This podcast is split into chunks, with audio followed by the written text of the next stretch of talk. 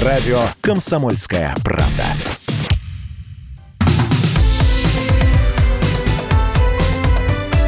Как дела, Россия? Ватсап-страна! Радио «Комсомольская правда».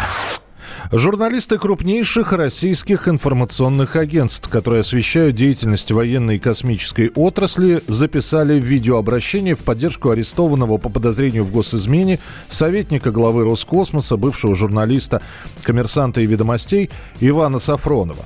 Коллеги по цеху в этом ролике выразили уверенность в порядочности и профессионализме Сафронова, а процесс над ним назвали процессом над каждым из пишущих на военную тематику тематику журналистов. Напомню, что накануне Сафронову предъявили обвинение в госизмене, и ему грозит до 20 лет лишения свободы.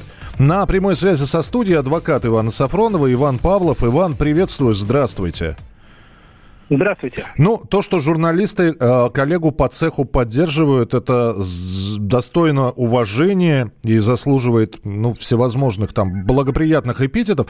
И тем не менее, э, никакого, вот э, каких-то подробностей по поводу чего э, я понимаю, что процесс закрытый, что факты, может быть, не, подгла- не подлежат разглашению. И тем не менее, насколько я понимаю, обвинение настаивает на том, что то, что в, сейчас вменяется в вину Ивану Сафронову, это никак не связано с его журналистской деятельностью. Позиция обвинения не изменилась, Иван?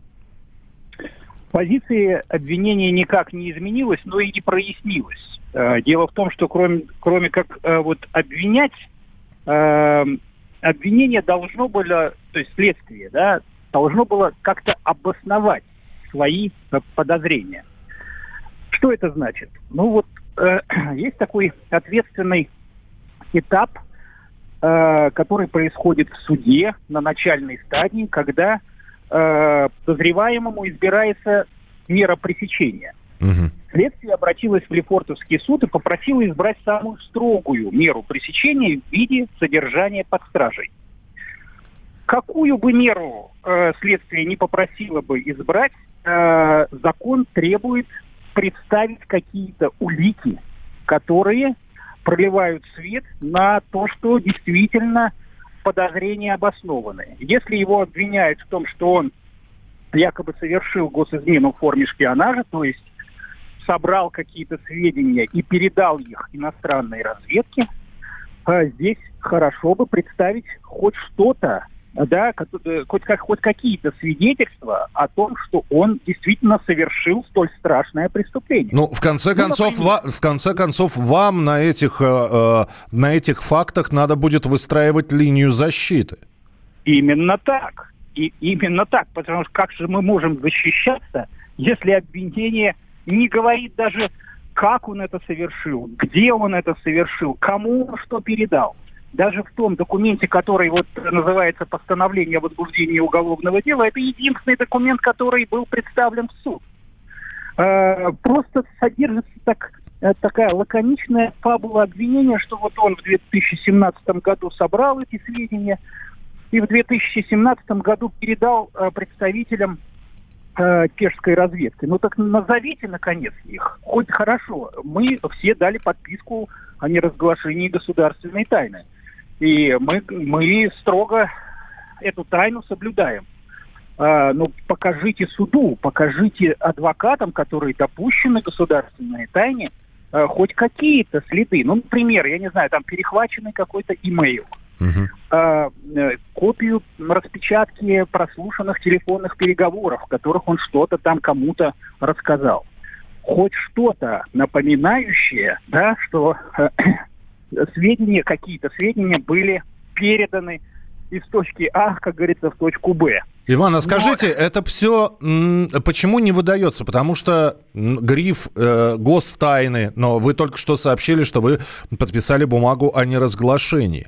Но просто существуют какие-то судебные процедуры регламентированы, когда адвокат... Именно нач... так. Ад- адвокат Есть должен ознакомиться с уголовным делом, да.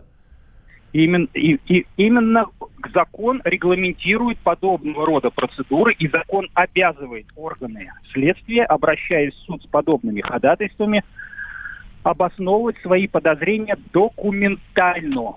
Но следствие, в отличие, кстати, от других процессов, где следствие справляется с этой задачей и представляет все-таки суду даже по шпионским, так называемым шпионским делам, хоть и в засекреченном виде, но все-таки представляет какие-то документы, свидетельствующие там об отправке какого-то электронного письма угу. или о передаче какого-то документа, или телефонные переговоры, как я сказал, там распечатку э, э прослушки.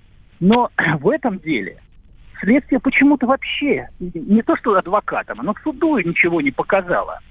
И это, конечно, наводит нас на определенные мысли.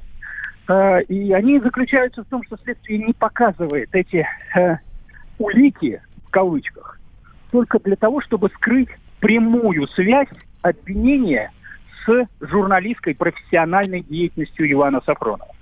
Что сейчас на данный момент, какие, ну вот, э, хорошо, Ивану, э, Ивана э, арестовали на два месяца. Стандартная процедура и стандартный срок.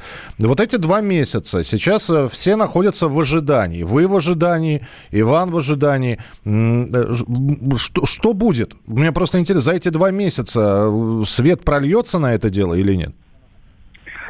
Ну, мы очень надеемся, что два месяца ждать не придется, и Иван должен скоро оказаться на свободе. Э, мы готовы, мы готовы разбираться, да, и э, там э, отвечать на вопросы следствия. Вот вчера, например, состоялся допрос, потому что после предъявления обвинения обязательно закон предписывает, должен последовать допрос обвиняемого. Угу в ходе этого допроса у следователя не оказалось ни одного вопроса к Ивану Сафронову.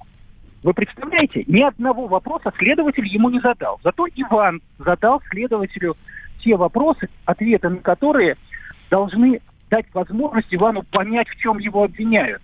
И он говорит, ну если вы меня обвиняете в том, что я кому-то что-то передал, вы хотя бы скажите, в, как, в какой из дней 2017 года я это сделал кому я что-то передал. И, а... наконец, ну, покажите, покажите, что я передал. Ответы были я получены не, на эти вопросы? Да-да. Ответы были получены на эти вопросы? Нет, ответы на вопросы не были э, получены. Мы надеемся, что следователь... Мы зафиксировали в протоколе допроса эти вопросы. Угу. И надеемся, что следствие, ну, как-то, ну, э, должно отреагировать э, на ходатайство. Во-первых, есть трехдневный срок для его рассмотрения. И, как говорится, этот срок уже потек. Э, но почему в это время журналист, э, который категорически отрицает свою вину и совершение каких-либо преступлений, почему он в это время должен находиться под стражей? Ну, в общем, будем наблюдать тогда, Иван. Я думаю, что мы не раз еще встретимся в эфире. Спасибо, что вот прокомментировали то, что сейчас происходит, потому что за всеми новыми какими-то информационными сообщениями э, не, не то чтобы на второй план, а э, немножечко подзабылось, что вот идет дело Ивана Сафронова, так что будем к нему возвращаться обязательно. Адвокат Ивана Сафронова Иван Павлов был у нас э, в эфире. Э, следим за развитием событий, ждем ваших сообщений. 8 9 6 7 200 ровно 9702.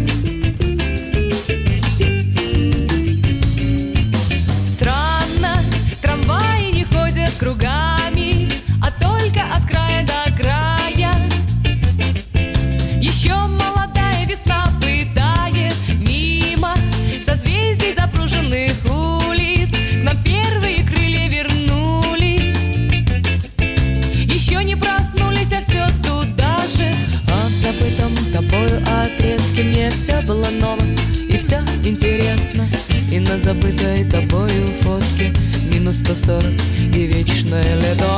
В забытом тобою отрезке Мне все было ново и все интересно. И на забытой тобою фотке Минус 140 ужас. Помнишь? Да нет, нифига ты не помнишь. А мне же не очень-то нужно. Только сопливо и голос простужен где-то. Ведь ходят по мчатся созревшие стаи. И крутят мои винилы подростки. А в забытом тобою отрезке мне все было ново И все интересно. И на забытой тобою фотке Минус 140 и вечное лето. В забытом тобою отрезке мне все было ново И все интересно. И на забытой тобою фотке Минус 140 ужас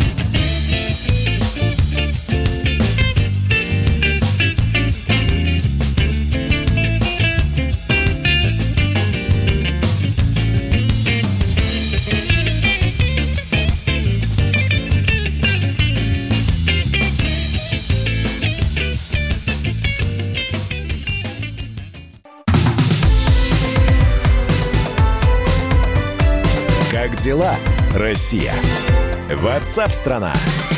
Несмотря на то, что мы в прямом эфире, ну вот задаем такой риторический вопрос и сами на него стараемся ответить, как дела Россия, рассказываем о происходящем, о событиях, которые в процессе совершения, которые случились или которые только планируются, обсуждаем всевозможные темы. Мы и за пределы России, конечно же, выходим. А в 2020 году у нас с вами, я имею в виду у людей мира, будут э, интересные наблюдения. Ну, я так понимаю, что большинство будет все-таки смотреть за ноябрьскими выборами, которые президента США, которые состоятся вот в самом начале последнего осеннего месяца. И кто из двух людей пенсионного возраста, э, там, 72-летний Дональд Трамп или 78-летний его оппонент будут бороться друг между другом. Это все любопытно, конечно. Но у нас с вами будет еще одна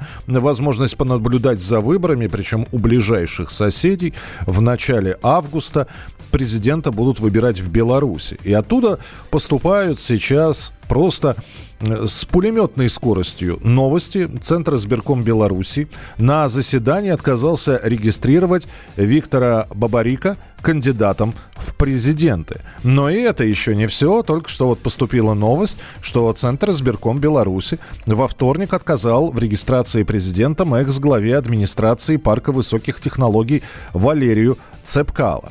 Но э, Бабарика более известен и фамилия на слуху у тех, кто читает новости.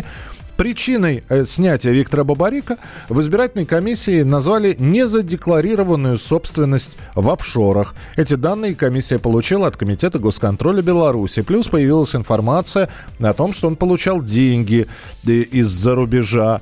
Э, я напомню, Виктор Бабарика, бывший председатель правления Белгазпромбанка, считается наиболее, считался, наверное, уже надо говорить, наиболее серьезным противником Александра Лукашенко на предстоящих выборах.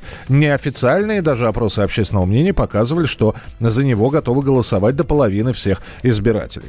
Ну, давайте обсудим э, эту ситуацию. На прямой связи со студией политолог Дмитрий Балкунец. Э, Дмитрий, приветствую, здравствуйте. Да, здравствуйте. Но интересно, интересные события разворачиваются там, и э, кто-то говорит, слушайте, но человек, который выдвигает свою кандидатуру на президентские выборы, но неужели нельзя было подчистить за собой хвосты? Офшоры закрыть, деньги пере- вывести, э, если это иностранные какие-то э, поступления, на, на, не знаю, на доверенное лицо, на соседа, в конце концов. Но неужели вот так вот все на, таком глупом, казалось бы, э, действий, как э, наличие офшора, взять и попасться, и в итоге быть снятым кандидатом? А я хотел бы отметить, что данные факты совершенно не доказаны. Это трактовка Центральной избирательной комиссии. Э, Виктор Бабарыка находится в данный момент в СИЗО КГБ. Он арестован, и ему всего лишь пока предъявляют обвинение. Он ни в чем не обвинен. А следствие еще ничего не доказало.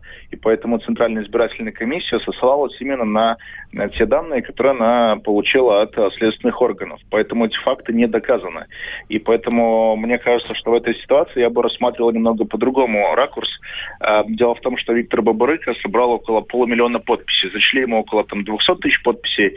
А в чем причина такой э, реакции и отстранения его от э, участия в выборах? Мне кажется, это очевидно Бабарыка по разным вопросам социологическим э, и в интернете, были другие исследования, получал более 50% на поддержки стороны избирателей. Это вызвало определенного рода, видимо, страх и опасность стороны Лукашенко, поэтому он этого кандидата упрятал в тюрьму и не пустил на выборы. То же самое касается Цыпкала. Это известный дипломат белорусский, бывший глава парка высоких технологий, бывший помощник президента Лукашенко. Его тоже не допустили, сказали, что он не собрал достаточное количество подписей, хотя он собрал мне кажется, и он заявлял об этом достаточное количество подписей. И у него тоже по вопросам был рейтинг в два или в три раза обходящий данные а, разных исследований Александра Лукашенко. Поэтому Цепкало тоже не допущен был к выборам. И поэтому мы сейчас видим итоговый список участников избирательной гонки. Пять человек которые допущены по итогам сегодняшнего заседания Центральной избирательной комиссии, эти люди как раз а, будут участвовать в выборах, и уже известно по разным а, оценкам, Александр Лукашенко примерно 90% соберет э, в итоговом протоколе, получит это уже видно со стороны вбросов, которые идут рядом государственных телеканалов, уже официально публикуются данные секретных якобы протоколов или там каких-то записок, которые Лукашенко кладут на стол и рассказывают, что вот по закрытым данным его рейтинг каждую неделю прибавляет там по 10%, потому что люди готовы а, за стабильность голосовать. Ну вот такие выборы в Беларуси. А, Дмитрий, я понимаю, что сейчас в голову белорусскому избирателю мы не влезем, да. но а, мы прекрасно сейчас, обсуждая то, что происходит в России, например, с историей с Сергеем Фургалом, и вспоминая, как он стал губернатором Хабаровского края,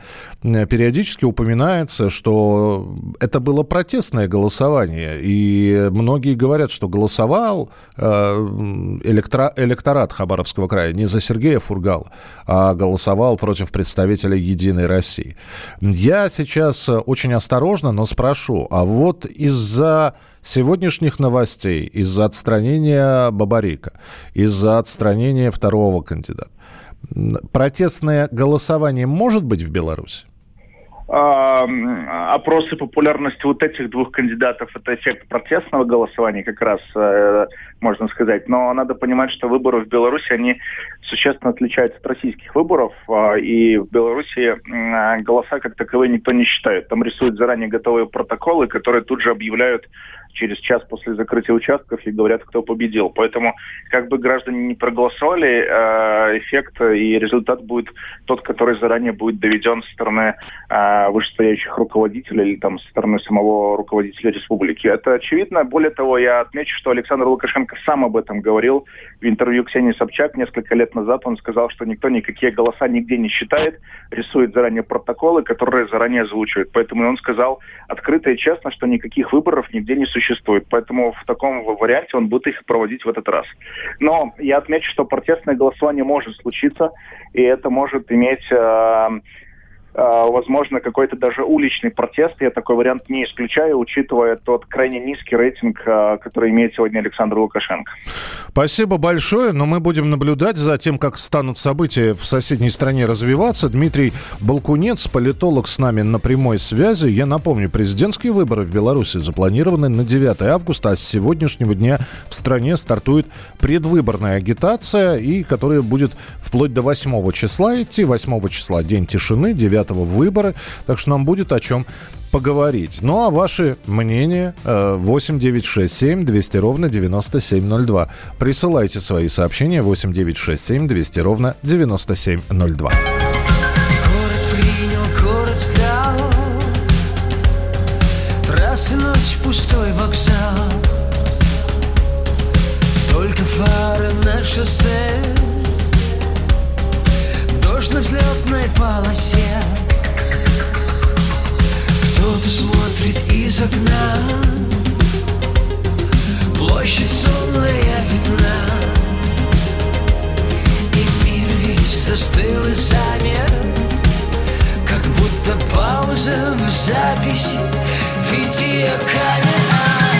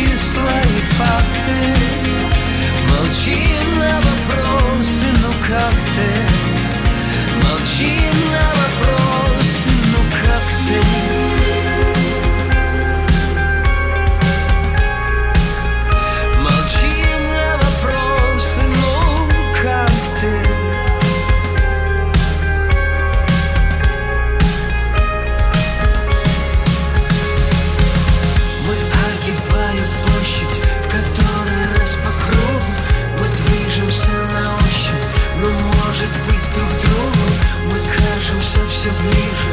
Сомкнулись наши тени Иди ко мне, иди же. Ведь это все изменит.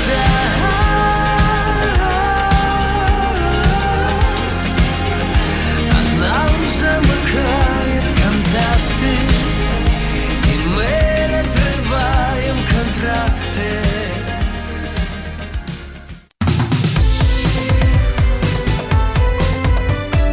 Как дела, Россия? Ватсап-страна!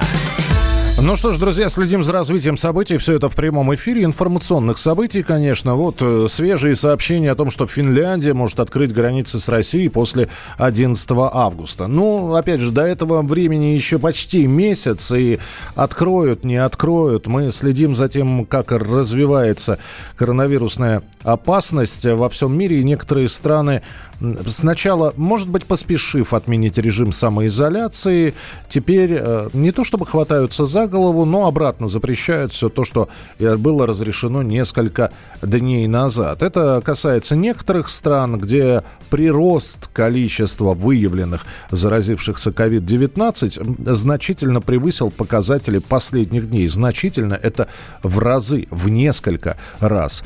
А в России пока э, остается ситуация стабильной, вот именно стабильный, не меньше шести, но и не больше шести с половиной тысяч новых выявленных э, с носителей коронавирусной инфекции. При этом традиционно говорят о том, что количество бессимптомных больных тоже остается примерно на прежнем уровне. Из общего числа 20-30% являются э, носителями коронавируса COVID-19, но при этом не испытывают у себя в организме, на себе никаких побочных эффектов. Так что э, про исход пандемии пока еще рано говорить, именно поэтому эта тема у нас периодически в эфире появляется. Радио «Комсомольская правда».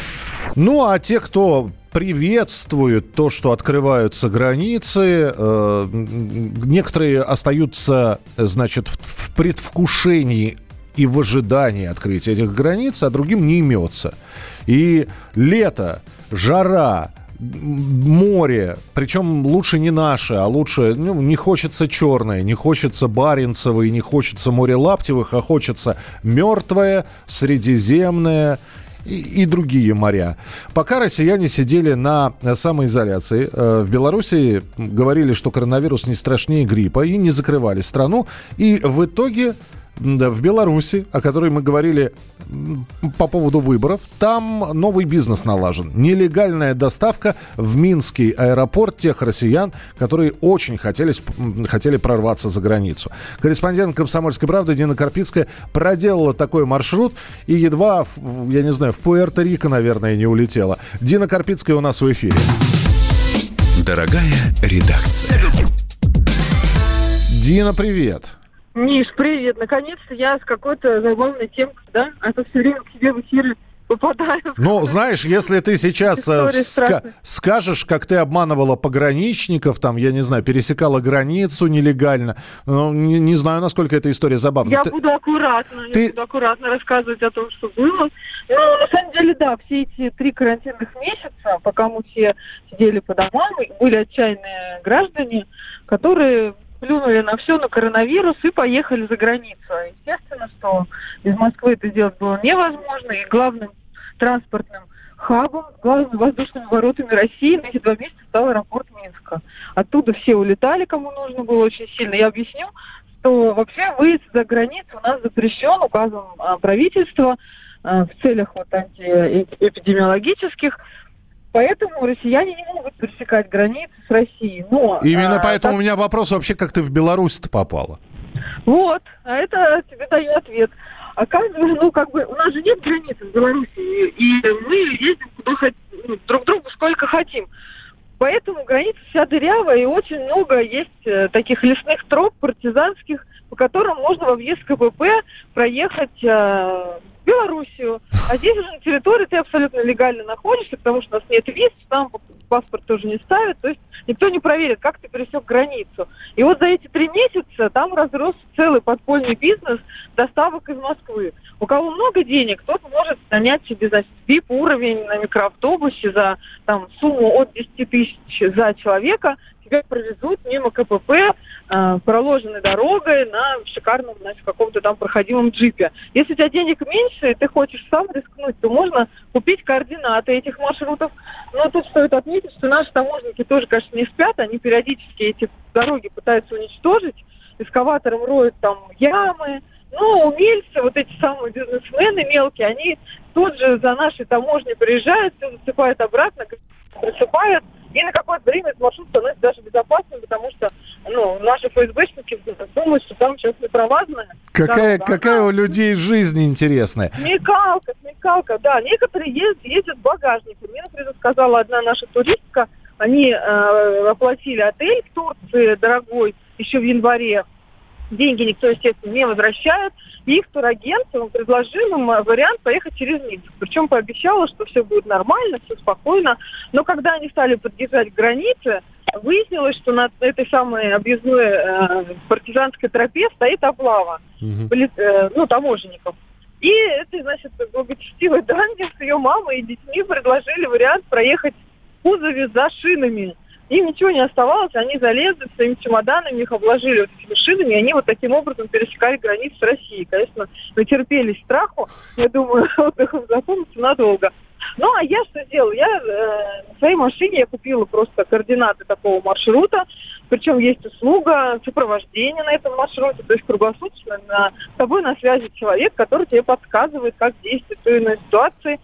Вот, и я доехала практически уже до границы, увидела этот ров, вот бывшую, бывшую яму присыпанную, но решила все-таки не рисковать. И потом мне, конечно, нужно было пообщаться с таможней, поэтому я развернулась, приехала на официальную границу, где меня пропустили по командировочному удостоверению. Но я видела прекрасно, что мне ничего уже не останавливало. Я могла пересечь воображаемую линию, разделяющую наши страны, и оказаться в Беларуси и спокойно себе поехать. Ясно. Я надеюсь, что эти советы никому не пригодятся, что границы нас все-таки откроют в ближайшие вот дни. Вот. Повторять я не рекомендую. Слушай, ну да, но то есть ты сейчас находишься в Беларуси, и по сути ты можешь в любую страну мира отправиться, да? Да, я приехала в аэропорт Минска специально посмотреть, какие там рейсы. Рейсов очень много раз в день в Ниццу летает, э, Анталия, любленная русскими, да, Барселона там и так далее, все, все вот эти европейские страны и курорты.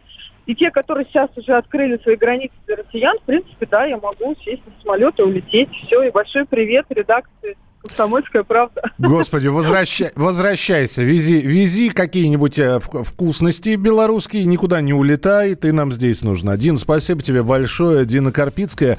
Прочитать ее материал о том, как россияне переходят границу, чтобы вылететь на курорты.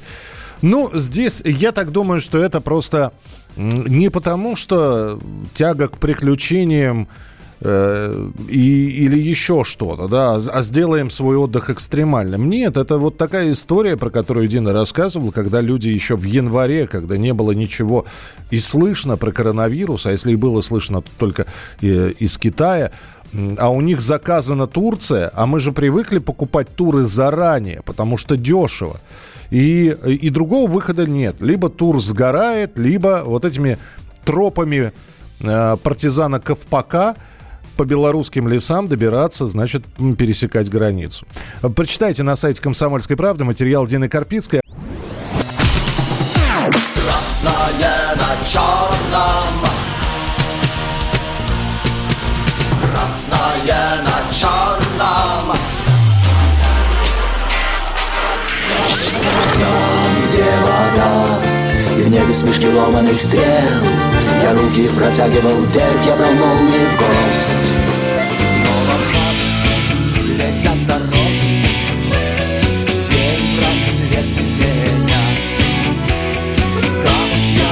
а мне рассталась. Трасса Е-95 Опять игра, опять кино Снова выход на бис Комсомольская правда. Радио поколения Алисы.